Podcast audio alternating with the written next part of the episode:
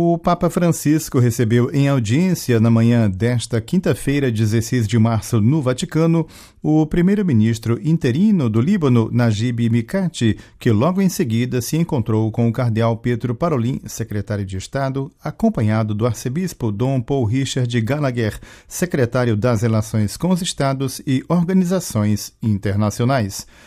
Durante as cordiais conversações na Secretaria de Estado, lê-se num comunicado da Sala de Imprensa da Santa Sé, foi reiterada a preocupação da Santa Sé com a difícil situação socioeconômica vivida pela população libanesa, agravada pelo impasse institucional em que o país se encontra, que aguarda com urgência a eleição de um novo presidente da República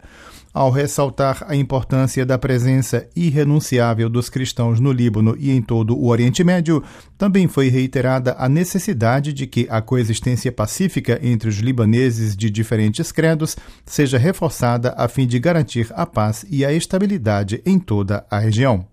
Na tradicional troca de presentes, Francisco, informa ainda a sala de imprensa vaticana, deu ao premier Micati uma obra em bronze intitulada Amor Social, representando uma criança ajudando outra a se levantar, com a escrita Amar, Ajudar